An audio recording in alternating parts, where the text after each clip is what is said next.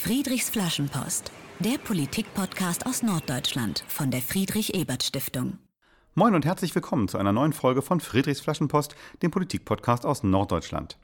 Heute sitzen wir mal wieder direkt im Julius-Leber-Forum der Friedrich-Ebert-Stiftung in der Hamburger Innenstadt.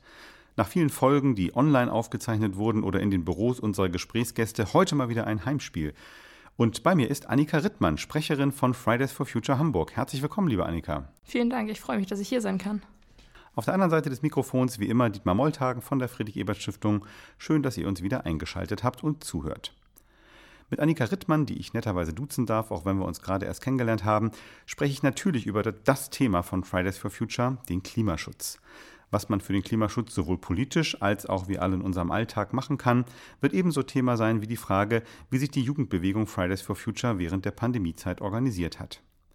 Die erste Frage, liebe Annika, ist ja bei uns aber immer die nach einem Fundstück aus der Schulzeit. Wir haben gerade eben schon kurz darüber gesprochen, dass die Frage für dich ein bisschen komisch ist, denn äh, du bist ja erst seit wenigen Wochen als frisch gebackene Abiturientin aus der Schule raus. Also erstmal herzlichen Glückwunsch zum erfolgreichen Schulabschluss und hast du trotzdem eine Erinnerung aus deiner Schulzeit für uns dabei? Ähm, ja, ich habe sehr lange darüber nachgedacht und äh, war mir auch bis eben noch nicht sicher, aber ähm, ich habe kein, kein Fundstück an sich, aber für mich ist es so eine Erinnerung an unsere Schule veranstaltet immer Reisen mit dem Segelschiff Tor Heyerdahl. Und da waren wir drei Wochen unterwegs. Und ähm, was ich da so für mich mitgenommen habe, ist einfach dieses, wie kann so eine Gesellschaft eigentlich tatsächlich funktionieren, in der sich dann auch alle wohlfühlen mit den 50 Menschen an Bord. Mhm. Und das ist für mich einfach so eine Erinnerung, die ich unglaublich mitgenommen habe bei Fridays for Future und auch so, wie ich mir eigentlich vorstelle, wie wir miteinander leben wollen. Ähm, das ist so eine motivierende Vision, ähm, die ich, glaube ich, aus meiner Schulzeit auf jeden Fall mitnehme. Okay, cool. Und äh, ich kann jetzt den äh, Hörerinnen und Hörern, die uns ja nicht sehen, aber bestätigen, du hast auch einen, einen Sweater an mit dem äh, Segelschiff Thor Heyerdahl drauf. Also das, äh, das passt sehr gut. Ja, sprechen wir über Fridays for Future und eure aktuellen Projekt, Projekte trotz Corona, muss man ja sagen. Also noch gar nicht so lange her, am 25. September habt ihr wieder eine Demo in Hamburg und auch gleichzeitig in vielen anderen deutschen Städten veranstaltet. Die erste war das seit Ausbruch äh, der Pandemie im Frühjahr. Wie, wie gut hat denn das Demonstrieren so unter Corona-Bedingungen jetzt funktioniert? Ja, genau. Also es war die erste Großdemo. Wir haben tatsächlich kleinere Aktionen immer wieder gemacht mit mhm. Abstand. Ähm, bei der Großdemo war es gerade in Hamburg sehr besonders, weil wir eben am Tag vorher eine ähm, also die Zusage nicht bekommen haben, die Bestätigung für die Demo und das dann eben eingeklagt haben und erst morgens um 8 im Demonstrationstag dann das Gerichtsurteil Krass. bekommen haben, ähm, dass das Ganze eben stattfinden darf. Die Sozialbehörde hat unser Konzept, glaube ich, nicht gelesen. Ähm, also sie hat es jedenfalls nicht verstanden ähm, und auch zwischendurch von Zahlen oder Dingen geredet, die irgendwie noch nie im Raum standen für okay. uns. Und ansonsten sind wir aber, glaube ich, unglaublich happy, weil wir irgendwie gezeigt haben, es ist möglich, während Corona auch groß zu demonstrieren mit Abstand und Corona-konform, was ja auch für die Demokratie was ganz Wichtiges ist. Ja. Es werden ganz viele Entscheidungen getroffen und es ist super schwierig, irgendwie seine Meinung als, als Bürgerin einzubringen. Ähm, und alle Menschen, ich habe niemanden ohne Maske gesehen, es wurde Abstand gehalten und das Konzept hat irgendwie funktioniert. Also für mich war das ein unglaublich motivierender Moment, um jetzt auch während Corona weiterzumachen und zu überlegen, was kann man irgendwie an größeren und kreativen Aktionen irgendwie auf die Beine stellen. Ja. Das heißt, ihr habt durchaus auch vor, wieder Demos auch äh, in einer gewissen Regelmäßigkeit zu machen, selbst wenn jetzt Corona weitergeht. Genau, das haben wir ja, wie gesagt, die letzten Monate auch gemacht. Das ist eben, wird viel weniger wahrgenommen, weil es natürlich viel kleinere Aktionen mhm. sind. Ähm, ich glaube, jetzt muss man einfach schauen, wie sich die Lage gerade entwickelt. Ähm, es ist gerade meiner Meinung nach auf keinen Fall verantwortungsbewusst, irgendwie wieder eine größere Demo auf die Beine zu stellen.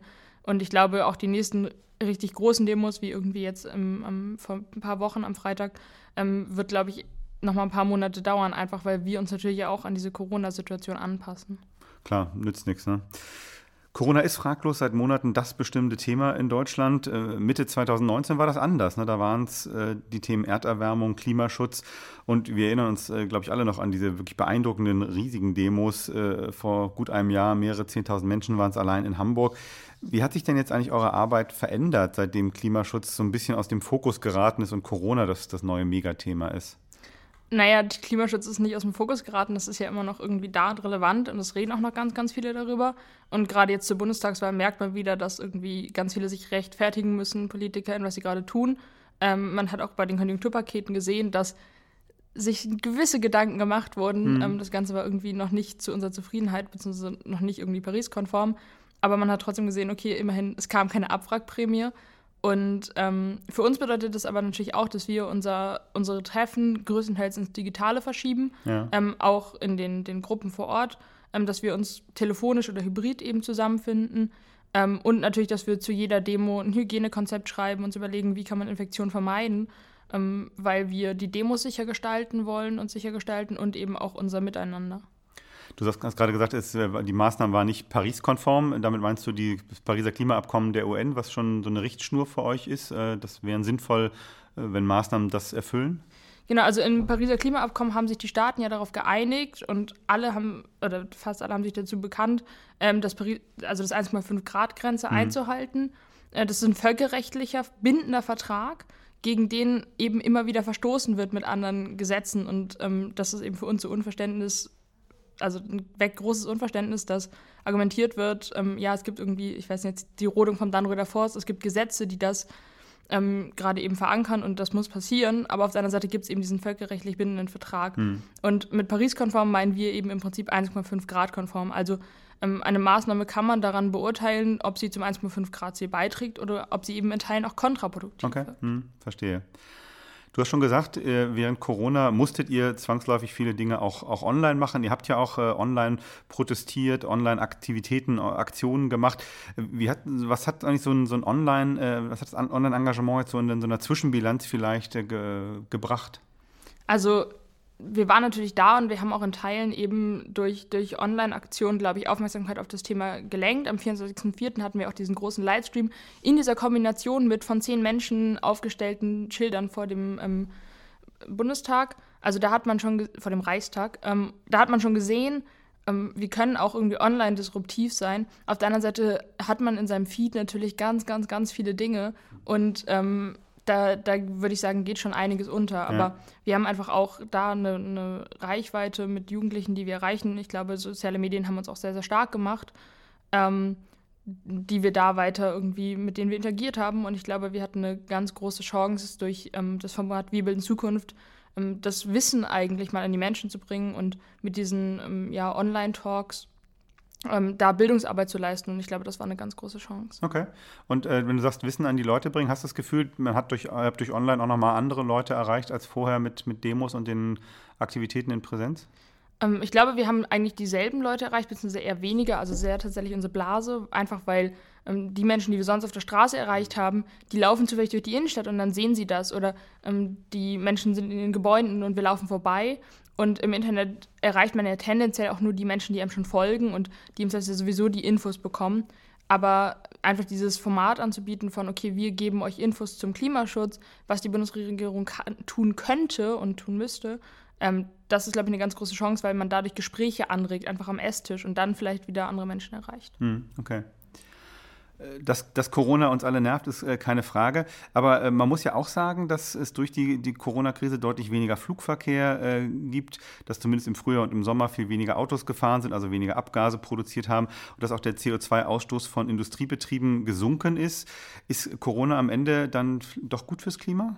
Mm, jein. Also es ist erstmal absurd, dass wir gerade uns in Deutschland in Teilen sogar feiern, dass wir unsere ähm, Klimaziele nur eingehalten haben, weil es mhm. Corona gab. Schon ein bisschen ähm, schräg, ne? Ja, und das ist irgendwie das zweite Mal, dass das irgendwie so passiert, dass wir so gerade so unsere Klimaziele einhalten, ähm, weil irgendeine Krise stattfindet.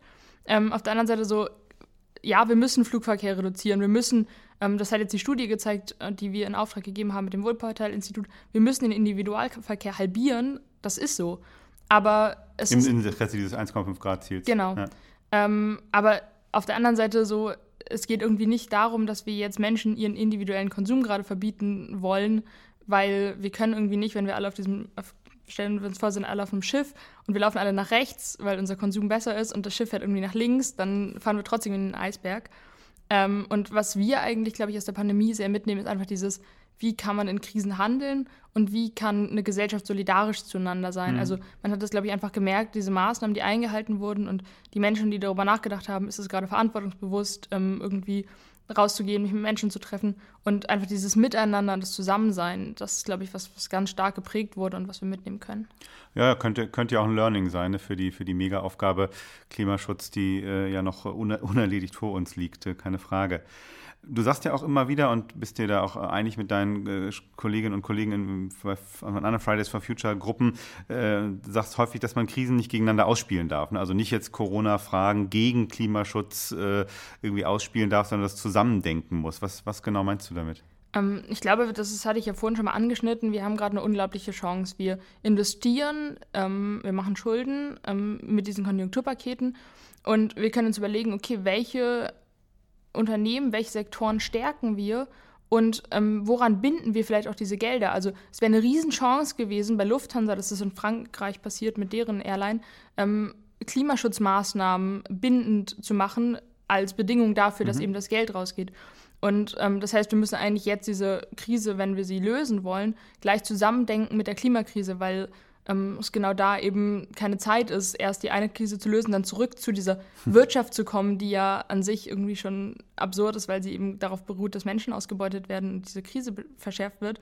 Und das heißt, wir wollen eigentlich gar nicht zurück zu, wie war es vorher, weil vorher war ja schon Krise. Hm. Ähm, auf der anderen Seite vielleicht auch eine Krise, die man mitdenken muss, ist irgendwie gerade eine soziale Krise, auf die wir uns zubewegen. Ähm, das heißt, es wird ja immer wieder auch soziale Fragen gegen Klimaschutz ausgespielt, ähm, wo auf der anderen Seite man eigentlich betrachten muss, es wäre eine Riesenchance, ähm, den Klimaschutz zu nutzen, um eben diese soziale Frage bzw. Krise halt zu lösen. Ja. Glaube ich, dass diese, äh, die Rede davon, wir wollen zurück zu der Zeit vor Corona, äh, in euren Ohren nicht besonders toll klingt, ne? weil mhm. äh, das ja schon eine Zeit war, wo einfach viel zu viel zum Beispiel CO2 ausgestoßen wurde. Ja, wir sind hier in Hamburg. Äh, sprechen wir noch ein bisschen über Hamburg. Ähm, der rot-grüne Senat Hamburgs hat ja einen Klimaplan äh, verabschiedet, noch vor der letzten Bürgerschaftswahl. Der Senat ist ja aber jetzt gleich geblieben, ähm, der den Klimaschutz hier in Hamburg voranbringen soll. Ihr habt äh, damals schon als Fridays for Future diesen Plan kritisiert. Was, was stört euch daran? Also zum einen ähm, feiert sich der Senat so ein bisschen dafür, dass das irgendwie der erste und ambitionierteste Plan ist, um überhaupt klimaneutral zu werden ähm, und redet davon, dass dieser Plan eben Paris-konform ähm, ist. Das Problem ist, ähm, man muss das Ganze irgendwie betrachten mit einem Budget. Also wir haben ein Budget CO2, was wir noch emittieren dürfen, bis wir an der 1,5 Grad Grenze angekommen sind. Und das heißt, Hamburg steht eben auch ein bestimmtes Budget zu. Und das Budget, in, mit dem der Klimaplan rechnet, ähm, um klimaneutral bis 2050 zu werden, das haben wir einfach nicht, sondern was wir machen müssten, was eben auch die Studie gezeigt hat, ähm, wir müssten klimaneutral bis 2035 sein. Das heißt, das ist schon der erste große Kritikpunkt, mhm. wenn man mit einer Grenze und mit einem Budget rechnet, was irgendwie gar nicht zur Verfügung steht, dann kann man auch nicht ambitionierter ähm, werden.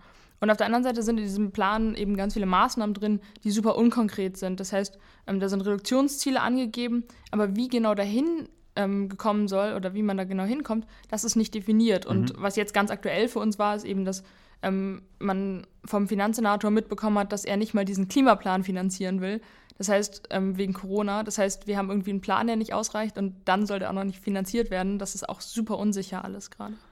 Du sagst, aus eurer Sicht sind viele Maßnahmen, die vorgeschlagen sind, zu unkonkret. Hättest du so ein paar, zwei, drei konkrete Maßnahmen aus eurer Sicht, die, die für Hamburg äh, gut wären, aus eurer Sicht? Also, was es zum einen bräuchte, wäre ein Kohleausstieg bis 2025, also ein schneller Kohleausstieg. Hamburg ist sehr, sehr strukturstark. Wir können ähm, Hamburg mit erneuerbaren Energien versorgen. Ähm, das heißt, das wäre irgendwie ein, ein, großer Punkt. Dann ähm, ist auch ganz viel, also was wir, wir haben ja auch Forderungen gestellt, da ist zum Beispiel auch ganz viel in Richtung, ähm, es bräuchte irgendwie ein Monitoring alles Vierteljahr, das heißt gucken, okay, wie sind wir eigentlich gerade mhm. mit unseren Klimazielen, ähm, auf welchem Weg befinden wir uns. Ähm, auf der anderen Seite braucht es Bildungsarbeit, das in den Schulen muss über Klimaschutz geredet werden. Wir müssen uns die Sektoren angucken, das heißt, wir brauchen eine autofreie Innenstadt. Wir haben jetzt den ersten Schritt getan mit dem Jungfernstieg, aber das Ganze muss eben viel größer werden und ich glaube oder ich hoffe, dass die Menschen jetzt auch einfach hier am Jungfernstieg merken, ähm, das ist eine unglaubliche Lebensqualität, die man dadurch bekommt, dass da keine, kein Individualverkehr mehr fährt und dann eben auch der Wille da ist und die Forderungen von noch mehr Menschen aus der ähm, Bevölkerung, unabhängig davon, wie sie zum Thema Klimaschutz stehen, eben diese autofreie Innenstadt auszuweiten. Mhm. Auch, auch, hier, wo wir gerade sitzen, Schaumburger Straße, war ja auch im letzten Sommer äh, ein autofreies Experiment, äh, dass das hier alles an die Straßen autofrei war. Und es ist ja auch sehr gut, sehr gut angekommen, sowohl bei den, äh, bei den Bürgerinnen und Bürgern als aber eben durchaus auch hier bei den, bei den Geschäftsinhabern in der Gegend. Vielen Dank äh, für diesen ersten Einblick in eure gegenwärtige Arbeit bei Fridays for Future und auch für eure Ideen, konkrete Vorschläge, die ihr habt, unter anderem auch hier für Hamburg. Wir sprechen gleich noch weiter über eure Bewegung, aber äh, wie immer bei Friedrichs Flaschenpost wollen wir auch dich ein bisschen näher kennenlernen und verstehen, warum du dich zum Thema Klimaschutz engagierst. Und wir fangen dabei traditionell mit unserem Spiel Friedrich fragt an. Das heißt zehn Entweder-Oder-Fragen und du antwortest spontan, okay? Ähm, erstens, bist du Frühaufsteherin oder Morgenmuffel? Was dazwischen. Hängt vom Tag ab. Mochtest du äh, lieber die Schu so Schulfächer wie Mathe und Physik oder so Fächer wie Deutsch und Geschichte? Beides, aber lieber Naturwissenschaften. Und äh, du willst auch Mathematik äh, oder hast schon Mathematik ein bisschen studiert sogar, ne? Nebenbei habe ich das Genau, und grade. will Informatik studieren. Wahnsinn. Ähm, lieber einen Film im Kino ansehen oder eine Serie zu Hause im Stream? Serie zu Hause. Und inhaltlich lieber Komödie oder Krimi? Äh, hängt vom Tag ab. Also an dem Tag, an dem du früh aufgestanden bist, wird es dann eher ein Krimi. genau. Verstehe.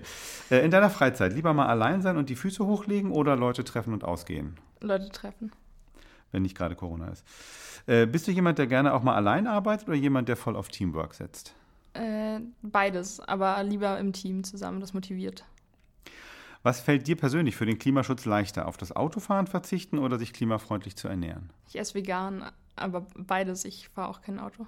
okay. Ähm, was bringt mehr für Fridays for Future? Eine äh, Großdemo wie jetzt zum Beispiel Ende September oder wenn jemand von euch in eine große TV-Talkshow eingeladen wird und zu einem Millionenpublikum spricht? Kann man nicht sagen. Also, Dein Gefühl? kann man echt nicht sagen, weil es unterschiedliche Zielgruppen erreicht. Ja, okay. Und man wird ja auch nur eingeladen, weil wir große Demos auf die Straße bringen. Okay, guter Punkt. Und äh, letzter Punkt, äh, jetzt äh, ver, ver, ver, ähm, verlasse ich die Logik, äh, sondern bitte vervollständige den Satz. Wenn du Umweltsenatorin von Hamburg wärst, würdest du? Mich öffentlich äh, deutlich klarer positionieren, was in Hamburg passieren muss und auch innerhalb des Senats vielleicht mal Schwachstellen und äh, Probleme ansprechen. Vielen Dank. Sprechen wir noch ein bisschen äh, näher über dich und dein Engagement äh, und fa fangen wir mal sozusagen am, am Anfang an. Äh, Wie kam das eigentlich, dass Klimaschutz das Thema ist, für das du dich jetzt einsetzt? Ähm, ich bin, also ich habe mich schon immer irgendwie mit Politik auseinandergesetzt, weil ich das einfach super spannend finde. Und für mich war das aber immer so, okay, wie beteiligt man sich politisch? Man geht halt zu Wahlen. Ähm, das, was, glaube ich, so, was so für viele erstmal irgendwie das politische Engagement oder der, die politische Partizipation ist, die, die man ausübt. Und dann bin ich ähm, im März zu einer Fridays for Future Demo gegangen, weil ich so das Gefühl hatte, okay, ich habe mich immer schon mit Natur auseinandergesetzt, aber für mich waren das so, die NGOs machen das schon. Und da, die Politik kümmert sich schon darum. Das kann ja nicht sein, dass da irgendwie das so absurd ist, wie, wie ich das gerade wahrnehme. Ähm, und dann bin ich im März, in der März, ja, im März zu einer Demo gegangen. Also März letzten Jahres wahrscheinlich. Genau, im Ja, März 2019. Und ähm, hatte das Gefühl, okay, die können bestimmt Hilfe brauchen und ich lese mich mal in das Thema rein. Und dann habe ich mich da hingesetzt und irgendwie angefangen, Studien zu lesen, ähm, Berichte zu lesen.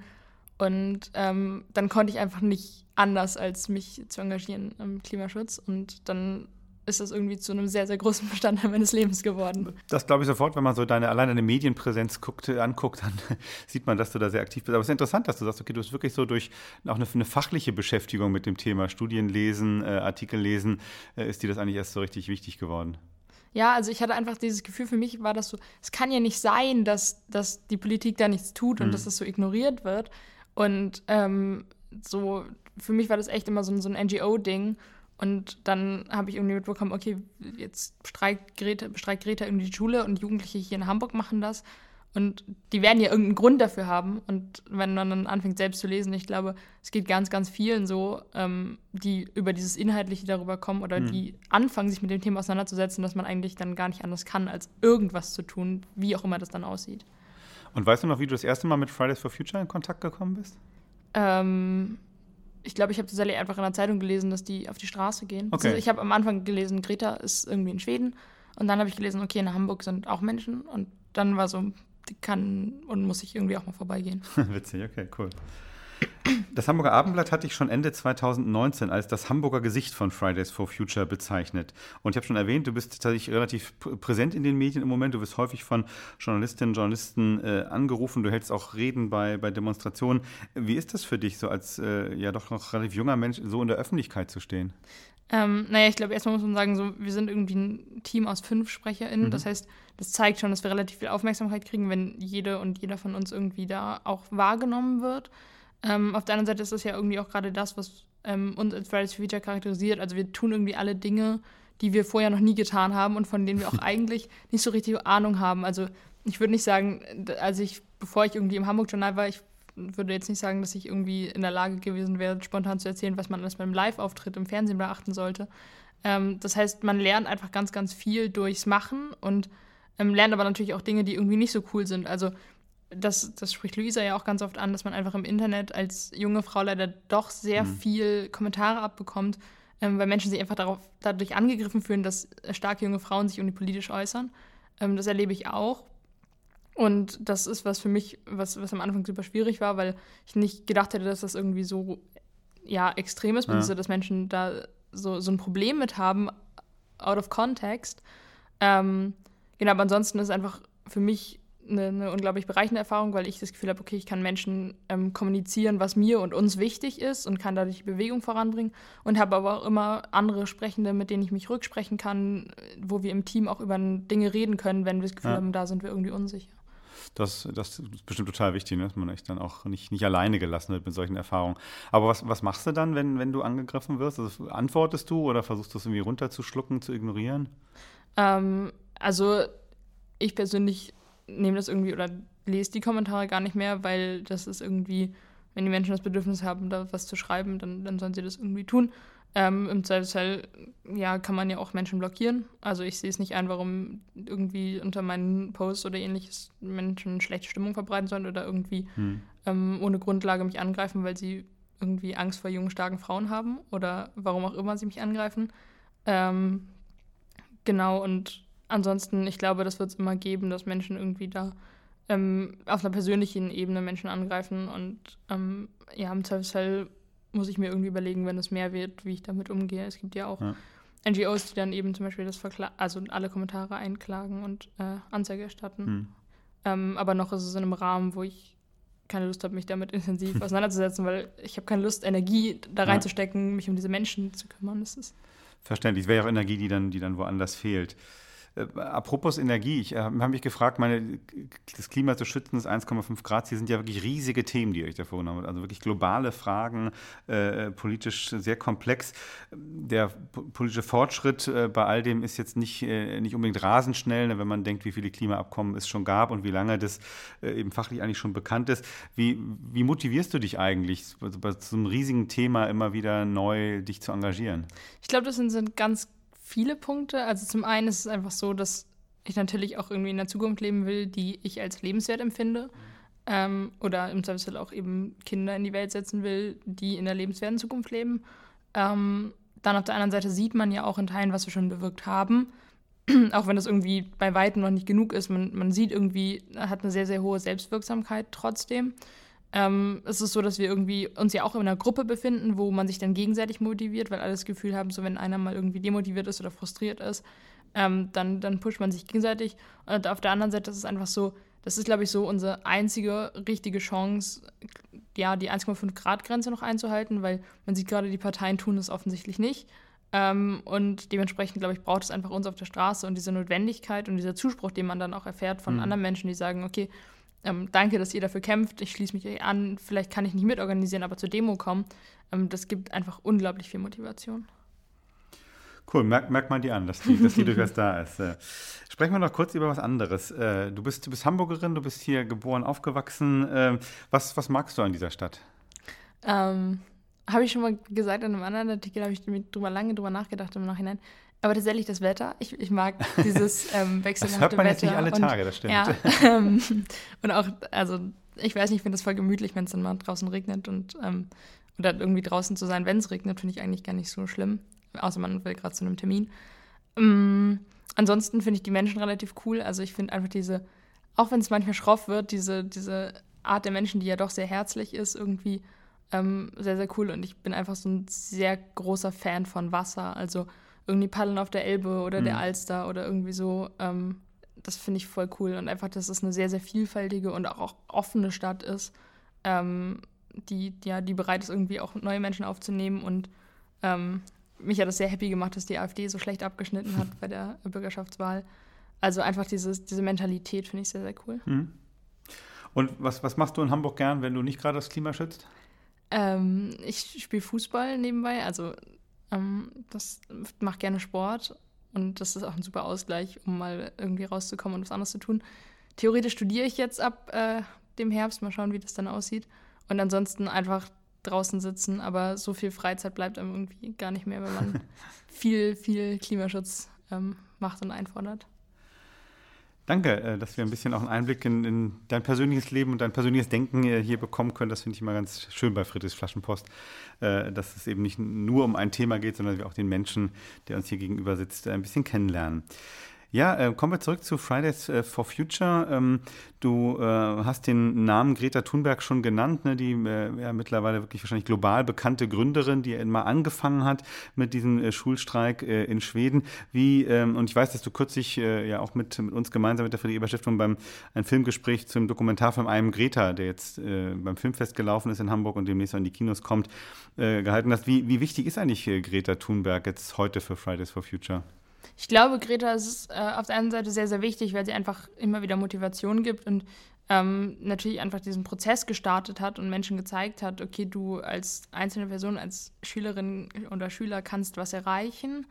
Ähm, auf der anderen Seite ist diese Bewegung inzwischen natürlich auch sehr, sehr viel größer und vielfältiger und ähm, das gibt, glaube ich, auch nochmal Drive mit, dass man nicht das Gefühl hat, okay, es ist jetzt nur Greta, sondern man hat irgendwie ein Kollektiv und ist eine Gemeinschaft. Ähm, also ich glaube, es ist immer so ein Abwägen, aber natürlich ist sie wichtig, einfach weil sie auch Menschen erreicht und weil sie sehr, sehr klar ist in ihren Aussagen und ihrem Denken. Das hat sie ja auch ganz am Anfang stark gemacht, dass sie einfach mhm. ähm, gesagt hat, okay, das, was wir gerade machen, das reicht nicht für Paris, Punkt. Und ähm, ich glaube, das ist irgendwie was, was sehr, sehr schwierig äh, gefallen ist, gerade etwas älteren Menschen vielleicht das Gefühl haben, okay, wir befinden uns ja schon auf einem richtigen Weg ähm, und das, diese klare Ansage, glaube ich, bringt einen immer mhm. wieder weiter und darüber nachzudenken, okay, was passiert eigentlich gerade. Mhm. Also du sagst, sie ist, sie ist, schon wichtig, trotzdem betonst du, dass ihr natürlich mittlerweile eine, eine Bewegung seid, die jetzt nicht äh, eine, eine, Führungsperson äh, Greta hat. Ich habe gelesen, ihr seid auch gerade hier in Hamburg äh, sehr basisdemokratisch äh, organisiert. Ähm, das äh, kriegt man auch mit, wenn man mit euch zusammenarbeitet, was wir als, als Ebert-Stiftung gelegentlich tun. Warum habt ihr euch eigentlich dafür entschieden und, und wie, wie sieht das praktisch aus, die Basisdemokratie bei euch? Ähm, uns ist eben wichtig, dass wir zum einen sehr, sehr offen sind und dass Menschen einfach kommen können und mithelfen können. Und das ist natürlich, wenn irgendwie alle die gleichen Möglichkeiten und die gleichen irgendwie Stimmrechte haben, ist es natürlich viel leichter und motivierender, sich einzubringen, als wenn man, ähm, für mich ist immer so das andere Beispiel eine Partei, wenn man dann erst irgendwie verstehen muss, wie arbeitet die Partei, was sind irgendwie in Teilen Hierarchien, Wahlen, ähm, ehe man dann wirklich eine Selbstwirksamkeit hat, sage ich mal, ist man, glaube ich, bei uns viel partizipativer dabei. Ähm, das Ganze sieht eben so aus, dass wir eigentlich alles, was ankommt an Anfragen, an ähm, Ideen und so weiter in einer großen Runde oder in kleineren Runden besprechen und dann abstimmen mhm. ähm, und dann eben uns auch als Ortsgruppe kollektiv entscheiden, wollen wir das irgendwie machen, wie wollen wir das machen. Und wir arbeiten eben in Arbeitsgruppen, ähm, zum Beispiel eine Programmarbeitsgruppe, die Demos plant, eine Strukturgruppe, die sich irgendwie um diese Struktur so Gedanken macht und Wahlen durchführt, mhm. weil einige Ämter haben wir dann ja schon. Ähm, und ansonsten wird eben vieles im großen Plenum besprochen. Und bundesweit ist es eben dasselbe. Wir haben bundesweit auch Arbeitsgruppen, mhm. ähm, die sich, da sind es halt andere, zum Beispiel eine Pressegruppe, die gibt es in Hamburg auch, ähm, eine Kooperationsgruppe. Und ähm, jede Ortsgruppe wählt Delegierte, die nehmen einmal die Woche an einer Telefonkonferenz teil und da wird dann alles vorgestellt, was bundesweit passiert. Und wenn jemand jetzt bundesweit ein Projekt machen will unter dem Namen Fridays for Future oder wenn wir gefragt werden, ob wir einen offenen Brief unterschreiben oder so, dann ähm, wird das einmal alles aufgeschrieben und dann geht das an alle Ortsgruppen zurück und die besprechen das dann. Dann wird innerhalb der Ortsgruppe abgestimmt, wie, wie steht die Ortsgruppe dazu und dann hat jede Ortsgruppe eine Stimme und dann kann man am Ende eben genau sehen, okay, was will auch die, was will die Person vor Ort, die vielleicht nicht bundesweit mhm. gerade involviert ist. Und dann entscheidet die, die Mehrheit. Ne? Es muss nicht immer einstimmig sein, das kriegt man wahrscheinlich nie hin. Äh, nee, genau. Die Mehrheit, je nachdem, was das irgendwie für Entscheidungsfragen mhm. sind, ähm, bestimmte Prozentzahlen, die irgendwie erreicht werden müssen. Und die versuchen natürlich, so gut es geht, auch irgendwie konsensuale Entscheidungen zu treffen in, in kleineren Gruppen, wo es eben ähm, geht oder wo Menschen dann, wenn man mal einen Konflikt hat, was ja auch passieren kann, wo dann aus verschiedenen Gruppen irgendwie Menschen zusammenkommen und versuchen irgendwie konsensual eine Lösung zu finden, die dann für einen großen Teil der Bewegung wieder okay ist. Ja. Und wenn du sagst, ihr trefft euch im Plenum hier in Hamburg zum Beispiel, wie, wie groß muss ich mir das vorstellen? Wie viele Leute kommen da so zusammen? Das hängt, glaube ich, immer davon ab, ob gerade Corona ist oder nicht. gute, ähm, gute Antwort. Nein, also ich glaube, das ist sehr unterschiedlich. Mal sind wir irgendwie 20, wir waren auch schon, hatten auch schon Pläne mit 40 Menschen. Mhm. Ähm, das hängt auch davon ab, wie viel gerade irgendwie aktiv Zeit haben, also in den Semesterferien Klar, ja. oder Schulferien. Ähm, haben vielleicht Menschen eher einen Kopf, nochmal dann am Wochenende dahin zu kommen. Ähm, genau, und da besprechen wir dann irgendwie alles. Theoretisch sind wir so 150 Aktive in Hamburg. Und das ist dann immer ein Kreis von 30 bis 50 Menschen, die gerade wirklich aktiv arbeitet. Ja. Und dann hat man vielleicht auch mal selbst eine Klausurenphase und dann arbeitet man irgendwie zwei Monate später wieder mit. Mhm. Völlig klar ist, äh, dass Fridays for Future eine Jugendbewegung ist, ne, hat als, als äh, Schülerinnenbewegung begonnen. Gibt es jetzt eigentlich auch ältere Mitstreiterinnen, Mitstreiter bei euch? Ja, also wir sind ja nicht nur Fridays for Future, es gibt ja auch die Parents for Future zum Beispiel, wo eben gerade, ähm, ich sag mal, erwachsene Menschen, beziehungsweise wir haben so für uns die, die Altersgrenze 30 gezogen. Das heißt nicht, dass Menschen, die jetzt 31 sind, irgendwie, dass wir dann sagen, okay, du bist jetzt 31 geworden, tschüss, oder 30 geworden. Ähm, aber dass wir auch so ein bisschen sagen, okay, wir bleiben in diesem jugendlichen Rahmen und besprechen da auch unsere Sachen weil das natürlich auch ein Safe Space ist für vielleicht jetzt jemand, der zwölf Jahre alt ist. Das ist natürlich viel schwieriger, was ja. zu sagen gegen eine Person, die älter ist als ähm, für mich als 18-jährige Person zum Beispiel.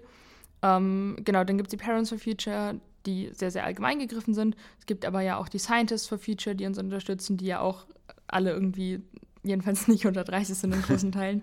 Ähm, dann gibt es die Psychologists for Future, das heißt so eben verschiedene Berufsgruppen, die sich ja. auch zusammengetan haben, die gesagt haben, okay, wir unterstützen euch als Fridays, machen vielleicht auch eigene Sachen, ähm, aber bilden dann irgendwie groß diese For Future-Bewegung. Und ich glaube, das ist unglaublich wichtig, dass das zwar getrennt ist so ein bisschen, dass man das auch unterscheiden kann und auch wahrnimmt, das ist irgendwie was viel, viel Breiteres, mhm. ähm, aber dass irgendwie alles eine sehr, sehr enge Zusammenarbeit auch besteht. Also wir telefonieren eigentlich einmal im Monat mindestens. Okay. Du hast vorhin schon gesagt, als ich dich gefragt habe, wie, wie kam das eigentlich, dass du dich engagierst zu dem Thema, dass es schon auch, du ursprünglich mal das Gefühl hast, Mensch, die, die Politik hat das Thema schon irgendwie im Griff und als du dich dann mehr damit beschäftigt hast, hast du festgestellt, na, irgendwie vielleicht doch nicht so richtig. Du hast kürzlich in einem, einem Presseartikel gemeinsam mit, mit deinen Sprecherinnen und Sprecherkollegen geschrieben, es macht uns wütend, dass wir heute noch immer ein und dieselbe lächerliche Symbolpolitik an den, legen, wie, äh, an den Tag legen wie schon vor 20 Jahren. Ähm, das klingt schon, äh, ja, das klingt wütend und frustriert. Äh, also seid, seid ihr eine Jugendbewegung gegen die Politik? Ich, was heißt gegen die Politik? Ich würde, glaube ich, sagen, dass wir, ich, ich finde irgendwie diesen Begriff, wir wollen halt von der Straße Druck auf die Politik ausüben. Also zum Beispiel für uns ist es so, es ist klar, es kann nicht funktionieren, dass die Grünen irgendwie sagen, okay, wir machen jetzt einen Plan für Paris und dann müssen die Grünen aber irgendwie mit, mit anderen Parteien verhandeln und dann wird eben Paris nicht eingehalten, sondern für uns muss halt jede Partei einen, pa Plan für Paris haben und machen.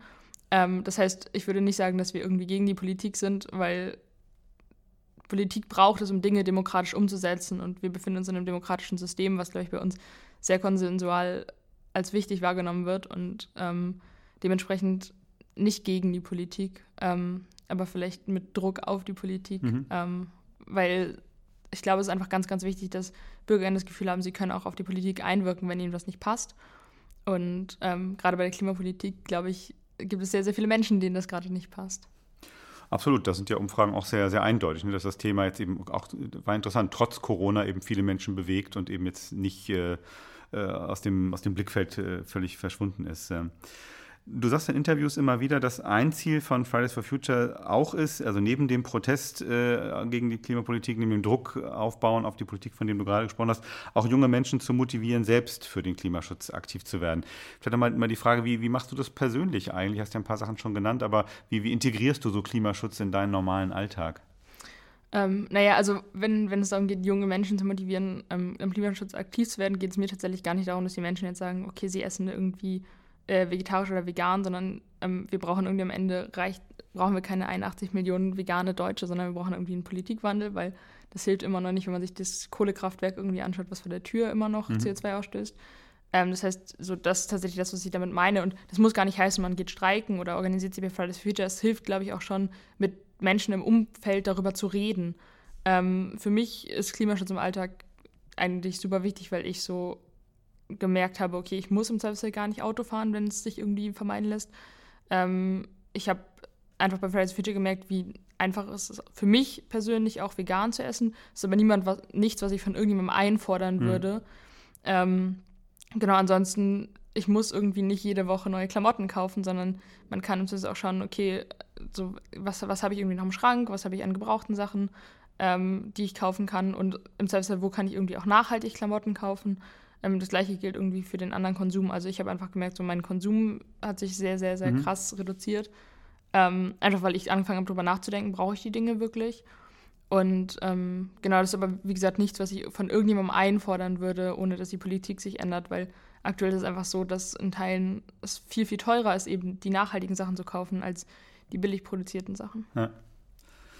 Neues Thema für eine neue Podcast-Folge. ähm, die traditionelle Schlussfrage bei uns ist ja immer die Bitte an alle und jeden unserer äh, Gäste, äh, eine Flaschenpost an die Zukunft zu schreiben. Was äh, schreibst du in deine Flaschenpost an die Zukunft? Wie weit in die Zukunft? Darfst du dir aussuchen. Ähm, also ich hoffe mal, dass wir das Problem, ähm, beziehungsweise dass wir irgendwie Klimaschutz bis 2035 in Deutschland umgesetzt bekommen. Und dementsprechend würde ich, glaube ich, einfach alle Menschen und Jugendlichen danach motivieren, ähm, zu gucken, okay, wofür kann und will ich mich einsetzen politisch? Ähm, was sind irgendwie meine ja, ähm, Wünsche und meine, meine Erwartungen an die Politik? Also ich glaube, das ist irgendwie das Wichtigste, was wir tun können als Jugendliche. Ähm, das heißt eigentlich an alle zukünftigen Generationen, mhm. beschäftigt euch mit Politik und ähm, meldet euch und werdet laut, wenn euch was nicht passt. Cool, äh, finde ich beeindruckend, was du da sagst. Und äh, mal gucken, was dann das Thema von Thursdays for Future wird, wenn äh, das mit dem Klimaschutz dann vielleicht mal irgendwann äh, tatsächlich funktioniert hat und das 1,5 Grad Ziel erreicht ist. Das war die 27. Folge von Friedrichs Flaschenpost, dem Politikpodcast aus Norddeutschland von der Friedrich-Ebert-Stiftung. Heute mit Annika Rittmann. Sie ist Sprecherin von Fridays for Future in Hamburg. Danke, Annika, für dein Kommen, für deine Gedanken, die du mit uns geteilt hast. Ja, vielen Dank, dass ich hier sein durfte. Tschüss und gerne auf Wiederhören, sagt Dietmar Moltagen vom Bios Leber Forum der Friedrich-Ebert-Stiftung. Macht es gut und vergesst trotz allem Corona-Kram nicht, there is no Planet B. Und wenn ich ergänzen darf, diesen unseren Planeten werden wir selbst retten müssen. Das nimmt uns keiner ab. Friedrichs Flaschenpost, der Politik-Podcast aus Norddeutschland von der Friedrich-Ebert-Stiftung.